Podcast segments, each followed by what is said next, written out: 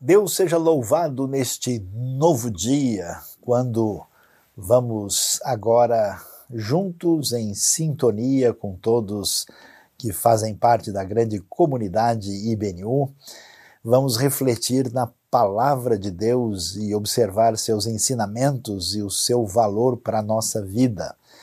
E hoje vamos falar sobre um tema talvez um pouco difícil de refletir e de considerar, o que inferno tem a ver com amor eterno? Será que há alguma ligação entre essas duas coisas aparentemente tão distantes e diferentes? Então convido a todos agora a prestar atenção ah, no livro do Apocalipse, capítulo 20, no versículo de número 11, indo até o final do capítulo. E a Bíblia vai então nos dizer o seguinte: Depois vi um grande trono branco, e aquele que nele estava assentado, a terra e o céu fugiram da sua presença, e não se encontrou lugar para eles. Vi também os mortos grandes e pequenos em pé diante do trono, e livros foram abertos. Outro livro foi aberto, o livro da vida. Os mortos foram julgados de acordo com o que tinham feito, segundo o que estava registrado nos livros. O mar entregou os mortos que nele havia, e a morte e o Hades entregaram os mortos que neles havia, e cada um foi julgado de acordo com o que tinha feito. Então a morte e o Hades foram lançados no lago de fogo. O lago de fogo é a segunda morte. Aqueles cujos nomes não foram encontrados no livro da vida foram lançados no lago de fogo. Se existe um tema, digamos assim, complexo e difícil de uh, refletir, é exatamente essa questão do lago de fogo, ou aquilo que né, nós costumamos a chamar de inferno. E de fato, muita gente, especialmente nos dias de hoje, vai dizer o seguinte: olha, mas tudo que se fala sobre Deus é que Deus é, é tão poderoso e que ele sabe de todas as coisas, e Deus é extremamente bondoso, mostrando a sua graça. Será que faz sentido pensar numa ideia de um inferno, ainda mais o inferno que é descrito assim como nós lemos agora, né, como um lago de fogo, e além disso, uh, uma coisa que parece durar para sempre, e isso seria compatível com a ideia de um Deus amoroso? O que, que a gente pode dizer? Né? Será que existe alguma conexão entre inferno e um Deus que tem amor eterno.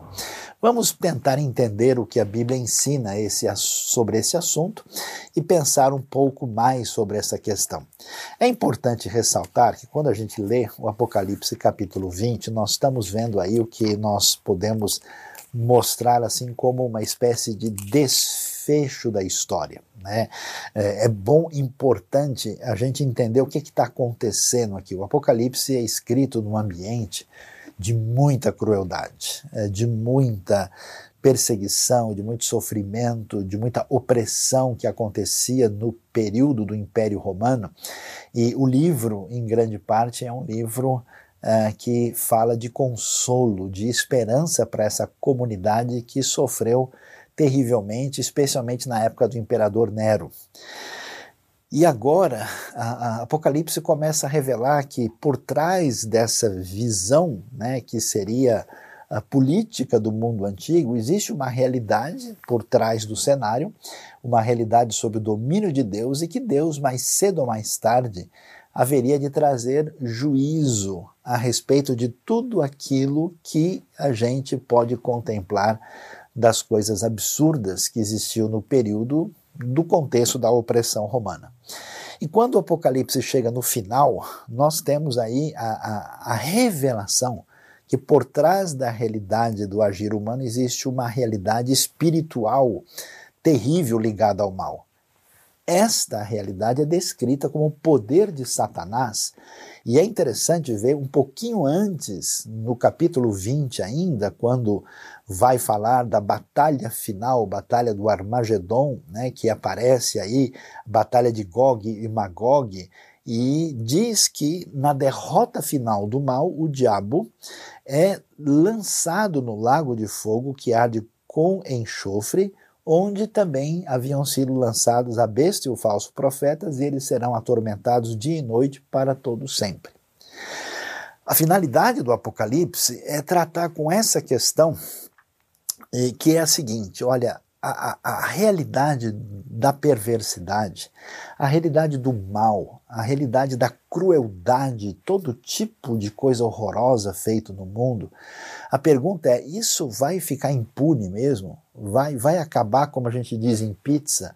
Vai ficar assim mesmo?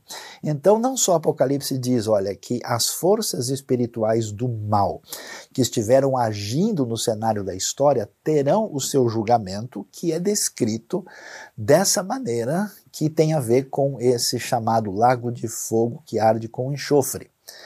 E, na sequência, nós vamos ver que essa realidade do juízo divino ela acompanha também a vida das pessoas, e claro, olhando para a realidade do Império Romano, dava para entender o que estava acontecendo, e então o juízo de Deus cai também sobre a humanidade que caminhou na direção de todo tipo de perversidade e que foram julgados da maneira como procederam, e portanto, esses que não tiveram um caminho de vida e que não estão no livro da vida são aqueles que participam dessa situação de condenação final.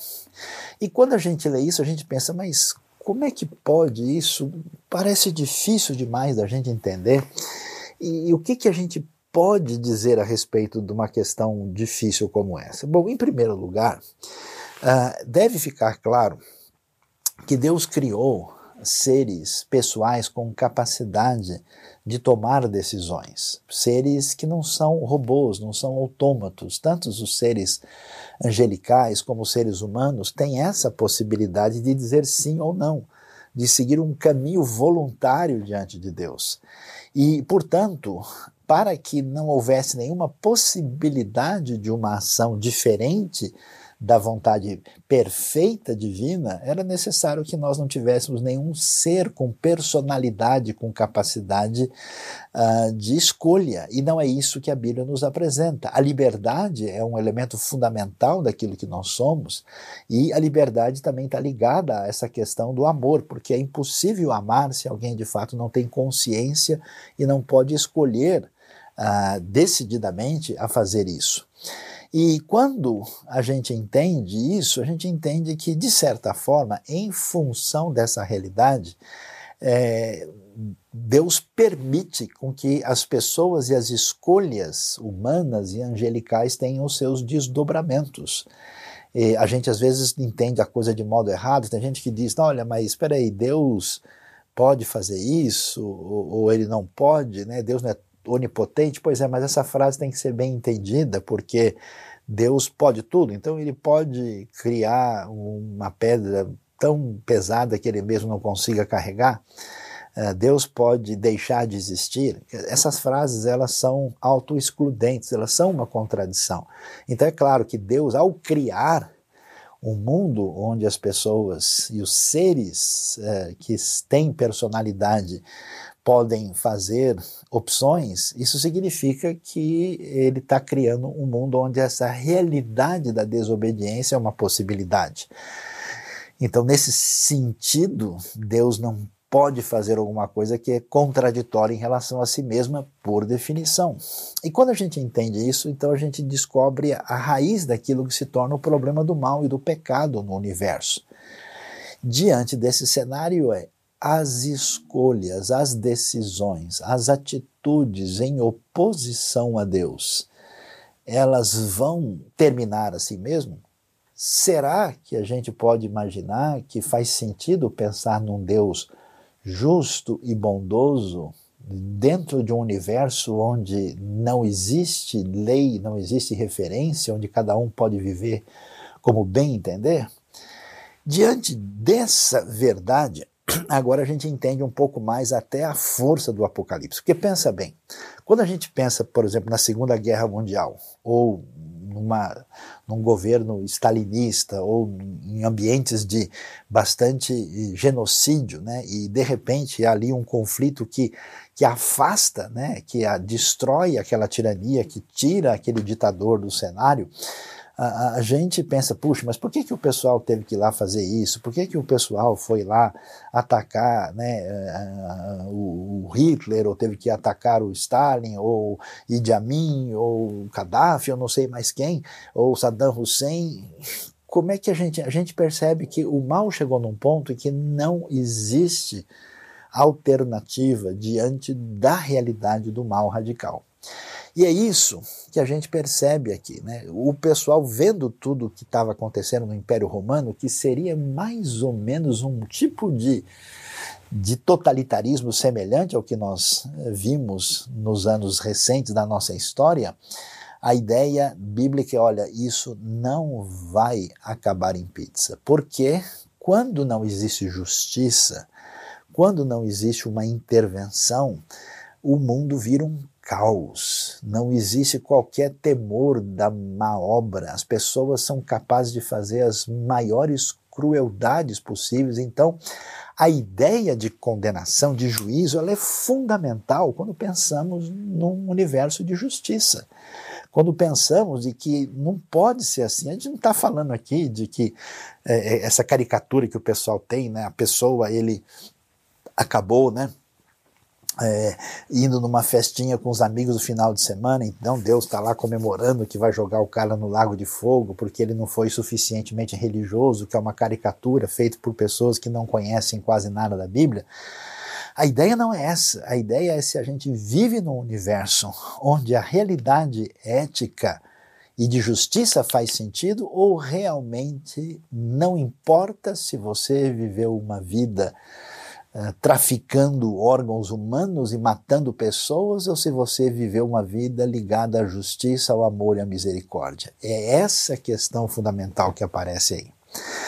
E olhando para esse cenário, a gente pensa, mas aí? É tudo bem, eu entendo, né? Ah, como é que a gente entende esse negócio? Como é que vai ser então essa situação do juízo? É curioso né, que, na verdade, na Bíblia, essa questão da discussão do inferno, ela, ela precisa ser vista com alguns aspectos assim que chamam a nossa atenção. Uh, primeiro que há várias palavras para se referir ao que a gente chama da vida após a morte. Né? Existe uma palavra grega, né, que é a palavra Hades, e que é uma tradução, muitas vezes, da palavra hebraica Sheol, que é uma referência ao mundo dos mortos. Né? Às vezes, nessa palavra Hades, o sentido significa apenas a, a realidade da vida pós-morte. Em muitos textos, Hades é, significa o, a vida pós-morte numa situação de condenação e sofrimento. Então você veja, por exemplo, aqui em Apocalipse 20, que é curioso, que a morte e o Hades são lançados no lago de fogo. Né? Curioso, né? Parece o inferno sendo lançado dentro do inferno. Mas o sentido aqui é exatamente que nessa realidade pós-morte as coisas vão na direção do juízo, onde há a vitória absoluta de Deus e do seu Rei, Messias e agora Salvador e Juiz também, uh, no desfecho último da história. E o que a gente precisa entender é que, falando dessas realidades da vida futura, daquilo que a gente chama de escatologia individual, a Bíblia utiliza uma linguagem que não é uma linguagem absolutamente objetiva, concreta, como se a gente pudesse descrever um livro em cima da mesa. Esses textos bíblicos que falam desses assuntos usam uma linguagem simbólica, uma linguagem poética, são elementos que parecem que nós não temos condições de apreender na sua plenitude o que de fato eles estão querendo dizer, e por isso a Bíblia é, apresenta a ideia de uma maneira mais rica por essa linguagem simbólica. Observe, por exemplo, as descrições que a Bíblia apresenta sobre o inferno. Olha lá. Se você presta atenção aqui, em Apocalipse 20, você vai ver que o inferno é descrito como um lago de fogo com enxofre. No entanto, esse mesmo ah, texto, esse mesmo inferno é descrito como um lugar de trevas exteriores nos evangelhos. Você vai ver em Mateus essa expressão aparecendo, né? densas trevas, trevas exteriores. Em Marcos 9, por exemplo, a partir do verso 44, nós temos lá uma frase curiosa sobre essa condenação, que é o lugar onde existe, onde o bicho não morre. Então pre preste atenção comigo. Como é que você tem um lugar onde tem um bicho que não morre, é absolutamente escuro e é um lago de fogo com enxofre? Percebe que essas descrições elas não cabem é, uma junto com a outra num plano propriamente objetivo. Por quê? Porque são descrições metafóricas. O inferno é uma realidade que tem a ver com a situação da vida de alguém que perdeu a sua conexão com Deus na sua trajetória e essa situação de alienação e de sofrimento é descrita dessas maneiras, mas ninguém pode imaginar de fato o inferno como uma lagoa ou uma lagoa escura, né? É, são metáforas dessa realidade. E o que é que está por trás disso? É curioso e chama a nossa atenção, se você mesmo, mesmo olhando por, pelo texto aqui, conforme a gente leu, é interessante que a Bíblia não apresenta né, essa ideia bastante popular e caricata né, de que aparece Deus pegando e jogando as pessoas no inferno. Curiosamente, você não tem um texto dizendo então Deus pegou fulano e jogou lá. O texto bíblico, por exemplo, vai dizer né, é, o seguinte, que ah, o, o, versículo de número 13 diz que o mar entregou os mortos, né, e a morte e o Hades entregaram os mortos, né, e eles foram lançados. Aparece né, o texto de maneira aí na voz passiva, né? Foram lançados no lago de fogo, né? E aqueles que não estavam no livro da vida também foram lançados no lago de fogo. E, é curioso isso, porque na maior, na vasta maioria dos casos, ou você encontra uma descrição de alguém no Hades, em sofrimento, ou você encontra essa descrição. Você tem um texto, ou outro tem um texto, por exemplo, lá em Mateus que fala que os anjos lançarão né? mas não aparece a ideia do justo juiz lançando a pessoa no inferno. Não é que Deus não possa fazer isso, que ele não tenha o direito, e que ele não seja Deus mesmo, e que ele não seja o juiz, mas o interessante é esse aspecto que nos leva a pensar e refletir naquilo que a gente encontra, por exemplo, em Lucas capítulo 16, naquela famosa história, parábola, descrição, por exemplo, do rico e do Lázaro. Aí a gente vai entender um pouquinho mais sobre essa questão do inferno por causa dessas metáforas, né, que tem a ver com o fogo, o lago de fogo, tem a ver com essa questão aí da, das trevas uh, e tem a ver com esse bicho que não morre. O que que está envolvido lá? Na história do Rico e Lázaro, que é bastante ilustrativa, é praticamente a única história mais direta sobre o assunto que Jesus menciona. O curioso é o que? É que uh, nós temos lá um indivíduo que viveu a sua vida dentro de uma perspectiva, o que faz sentido na teologia de Lucas, é, de que a sua vida estava bem porque ele era uma pessoa que tinha construído um bom caminho. Essa ideia, que era uma ideia muito religiosa nos dias de Jesus, era uma ideia muito clara de que quando a sua vida estava bem do ponto de vista social e financeiro, é porque você é uma pessoa aprovada por Deus. E aí, nesse sentido, o texto surpreende a gente, porque naquele contexto, quem imaginaria que um rico né, e que pertence ao povo de Deus, que é um abençoado, que é um bem-aventurado, estaria numa situação de condenação. E curiosamente, esse rico não tem nome, enquanto do outro lado nós temos alguém que a gente olhando dizia: esse cara não tem a bênção de Deus, que é o Lázaro, né? Uh, cujo nome tem a ver com a ideia de auxílio, de ajuda, e ele tem um nome personalizado. Ele sofreu e agora as coisas estão invertidas. E na descrição é curioso porque o próprio rico, quando ele vai ver a sua situação, é, ele chega lá na realidade pós-morte com uma série de exigências. E, e, com uma postura de dizer: olha, manda o Lázaro fazer isso, olha, eu preciso avisar os meus irmãos lá do outro lado.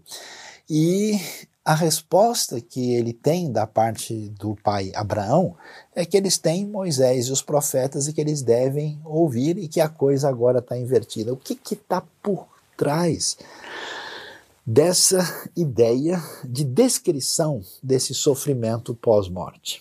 E aqui a gente, quero dizer claramente, vale a pena fazer referência a reflexões de alguns autores importantes, como C.S. Lewis, o famoso uh, literato e, e, estudioso britânico, e também do pastor de Nova York, Tim Keller, que tem feito reflexões sobre o assunto e que são utilizadas aqui na nossa mensagem de hoje. Ah, as indicações são surpreendentes. Parece que, na verdade, o que nós vemos na descrição do inferno tem a ver com uma espécie de continuação de vida da pessoa que aqui se negou a se relacionar adequadamente com Deus. Então, ao contrário do que muita gente imagina, que o inferno significa a ideia de um Deus revoltado e que perdeu a cabeça e que agora está nervoso porque as pessoas não resolveram cumprir os seus caprichos e que ele então agora vai fazer com vingança porque esse pessoal pague caro. A ideia é que nós temos elementos em nossa vida uh, que tem a ver com a nossa postura autocentrada com a nossa autossuficiência, com o nosso egocentrismo, isso revestido ou não de religiosidade. É curioso que Jesus, por exemplo, ah, fala palavras mais duras exatamente para gente de perfil religioso, porque não é a, a, exterioridade religiosa que mostra qualquer tipo de eh, verdadeira, ah, vamos dizer, piedade diante de Deus. Então essa atitude ela vai tomando conta da vida da gente. E a não ser que esse processo seja interrompido, é como se fosse um câncer que começa pequeno e vai tomando conta da pessoa. E se isso não é mudado, se a pessoa não sai de cena para dar a Deus o seu devido lugar, ela, atenção, ficará refém de si mesma. Nesse sentido, essa ideia de fogo que arde é mais ou menos semelhante aquela pessoa que é dominada por uma maldade, por uma perversidade, por uma paixão é, negativa, ruim. E é como um vício que domina a pessoa, ela não consegue se conter. Você percebe? De certa forma, muitas pessoas vivem já aqui no inferno. E, isso é, continua depois dessa vida porque a alma sobrevive e a pessoa não se permitiu ser curada da sua caminhada, então dessa forma a pessoa se coloca nessa situação. É interessante, por exemplo, na própria história relatada em Lucas 16, quando a gente vê a situação do rico, né? Que aparentemente é uma pessoa normal, que está vivendo a sua vida tranquilamente, o texto não diz, então Deus o condenou, então Deus o lançou lá, o texto diz apenas, no inferno ele levantou os olhos e viu Lázaro. Quer dizer, a, a situação dele se encontrar lá parece ser a expectativa mais natural da consequência do tipo de vida que ele viveu. Então, é, é curioso a gente observar essa realidade e observar que não só as forças negativas que dominam e acabam destruindo a nossa vida e elas antecipam um inferno aqui que será piorado na vida pós-morte, Mas é curioso que essa ideia de escuridão, essa ideia de trevas, essa ideia uh, traz para a gente uma outra questão terrível, que é a questão do isolamento. É interessante que um dos grandes teólogos do século XX, uh, Karl Barth, ele vai mencionar um pouco sobre essa questão de inferno, e ele menciona uma questão interessante do indivíduo que uma vez sonhou que estava no inferno e no sonho ele descobre que ele está sozinho lá, não tem ninguém mais.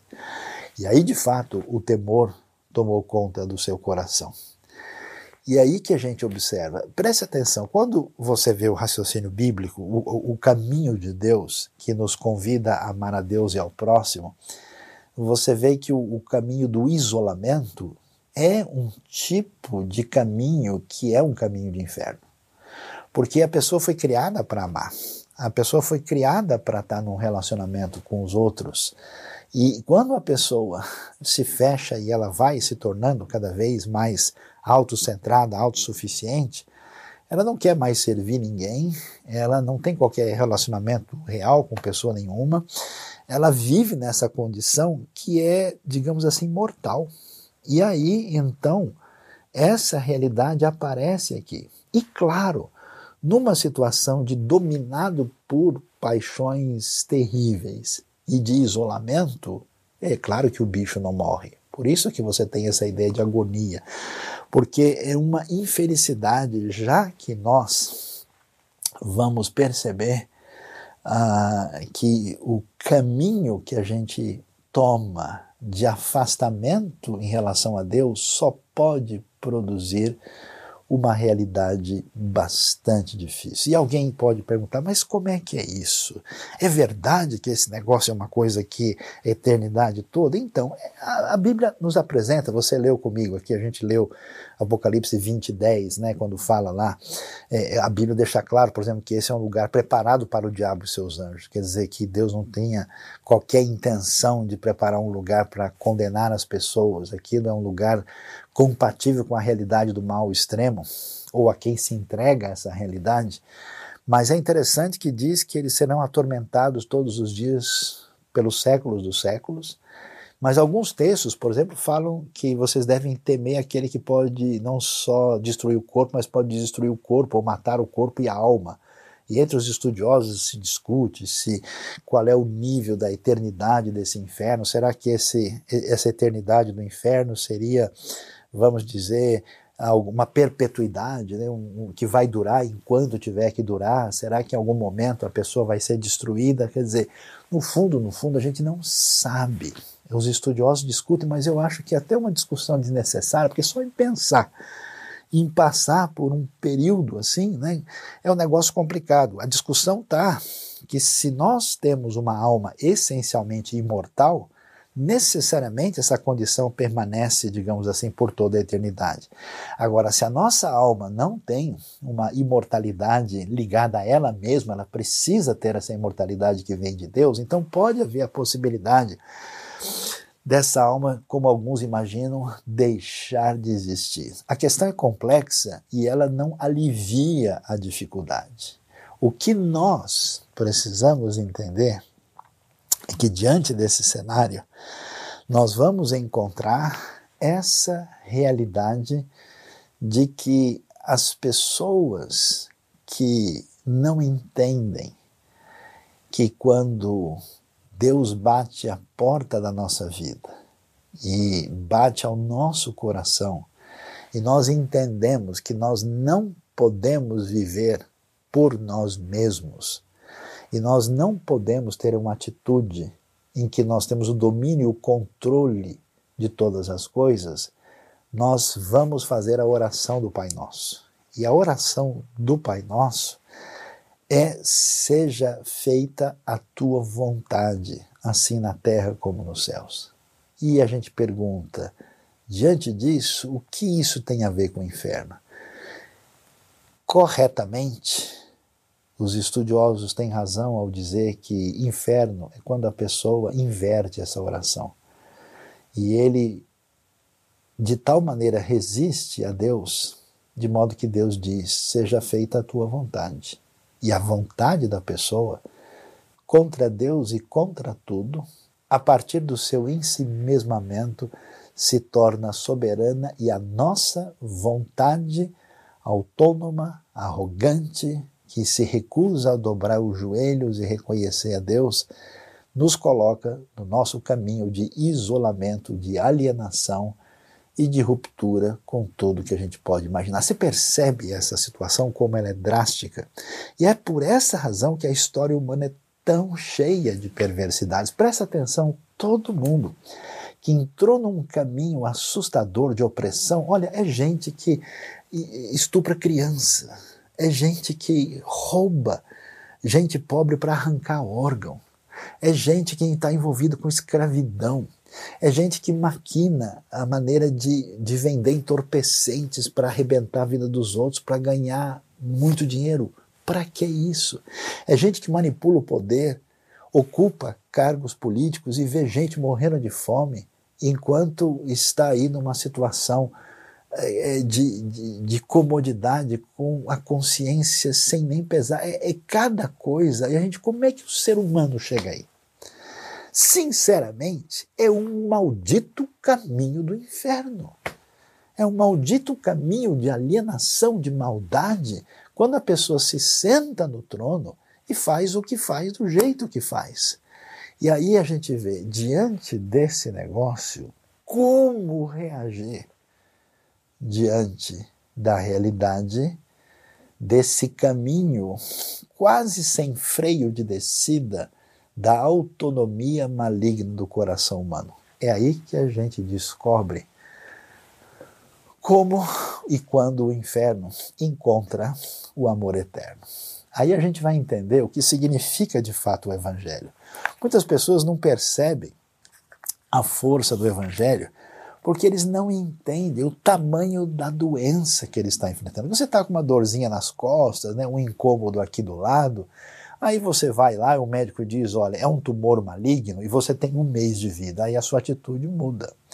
Diante desse cenário, olha só, aí a gente entende o que a Bíblia vai dizer e por que que isso é tão importante. Porque Deus, João 3,16 diz, tanto amou o mundo, que deu seu Filho unigênito para que todo o que nele crê não pereça, mas tenha vida eterna. Pois Deus enviou o seu Filho ao mundo não para condenar o mundo, mas para que este fosse salvo por meio dele. Quem nele crê não é condenado, mas quem não crê já está condenado por não crer no nome do unigênito, do filho, filho unigênito de Deus. Então fica claro para nós o que, que acontece aí diante dessa realidade em que o ser humano uh, se coloca de voluntariamente entrar num caminho de rejeição de Deus, da sua graça e buscando esse caminho de autonomia destruidora Deus intervém na história e intervém por amor para nos livrar de nós mesmos, desse inferno inicial que toma conta da nossa vida e que certamente nos conduz para uma situação pior quando deixarmos o corpo na direção da eternidade.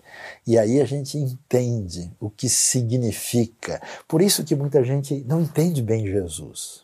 Alguns acham que Jesus era um, um líder político que tentou ajudar os judeus contra Roma. Não, Jesus era um, um mestre que sabia um monte de coisas e, e deu lições de paz para a gente. Outros pensam, não, Jesus era um exemplo de caráter, né, que ajudava os necessitados. Jesus é o Filho de Deus, é o Salvador, é aquele que representa esse amor sem fim da parte de Deus e que deu a sua vida por nós para que nós tivéssemos a libertação de nós mesmos, o perdão dos pecados e a vida eterna. Por isso, o Evangelho é a coisa mais estranha que existe nesse mundo. É a coisa que não bate na cabeça do homem natural, porque ele significa um presente grandioso que nos livra de nós mesmos, dessa situação de auto-salvamento que não chega a lugar nenhum e nos apresenta certamente uma salvação perfeita, completa, tão simples que uma criança pode receber, tão simples que significa abrir mão do esforço próprio, abrir mão da sua própria justiça, abrir mão de tudo o que pode oferecer e humildemente abaixar a sua cabeça pedir perdão a Deus, reconhecer a morte de Cristo em nosso lugar, a graça, o amor sem fim de Deus. Eu gosto de me lembrar, tem um hino antigo tão extraordinário que mostra o que significa isso. Diz que o amor de Deus é singular, ninguém jamais pode explicar. Ainda que o céu todo fosse,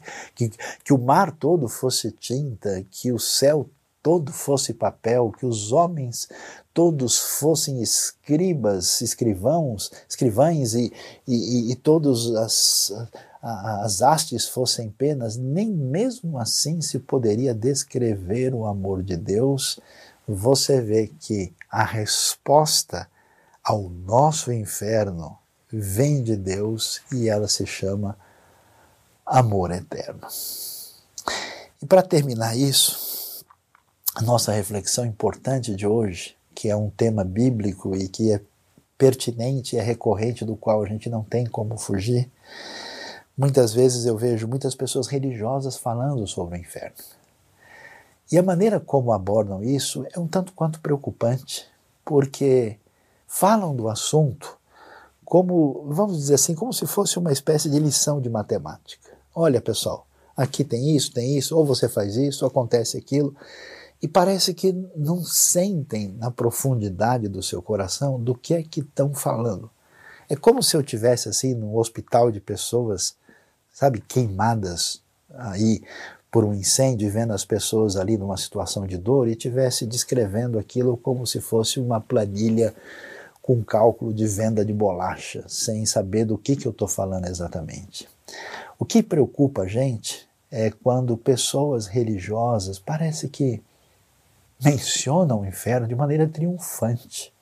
É como se dissesse: oh, nós estamos certos. E aquelas pessoas que não são que nem a gente, ó, bem feito para eles. Nada pode ser tão sem sentido quanto isso. É curioso que para pessoas arrogantes e insolentes em nome da religião, é que Jesus apresentou as palavras mais duras que na verdade têm o objetivo de acordar essas pessoas.